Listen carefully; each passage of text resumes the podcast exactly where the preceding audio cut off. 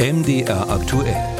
Hörer machen Programm. Da geht es diesmal um Verkehrsunfälle mit hohen oder überhöhten Geschwindigkeiten. MDR aktuell Nutzer Uwe Schneider hat sich bei uns gemeldet und will wissen, ob es einen Zusammenhang gibt zwischen Raserei und Unfällen, insbesondere auf Autobahnen.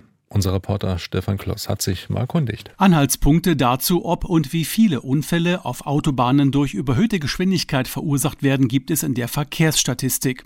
Das sächsische Innenministerium übermittelte auf eine Anfrage von MDR aktuell die Statistik für das Jahr 2022. Insgesamt gab es auf allen Straßen über 13.144 Unfälle mit sogenannten Personenschäden. 113 davon sind Verkehrstote, die übrigen leicht und schwer Verletzte. Nun der Blick speziell auf die Autobahnen. Dort krachte es 579 Mal, davon war bei 165 Unfällen, also 30 Prozent, überhöhte Geschwindigkeit die Unfallursache. Elf Personen starben 2022 bei Unfällen auf sächsischen Autobahnen, fünf davon wegen zu hoher Geschwindigkeit.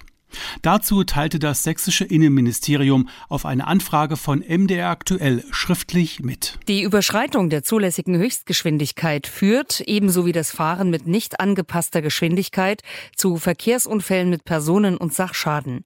Bei tödlichen Verkehrsunfällen ist Geschwindigkeit nach wie vor die Hauptunfallursache. Insbesondere bei schlechten Straßenverkehrs- und Witterungsverhältnissen sollten die Verkehrsteilnehmer ihre Geschwindigkeit reduzieren und an die jeweiligen Bedingungen anpassen. Allerdings muss man die Zahlen der Unfallstatistik ins Verhältnis setzen.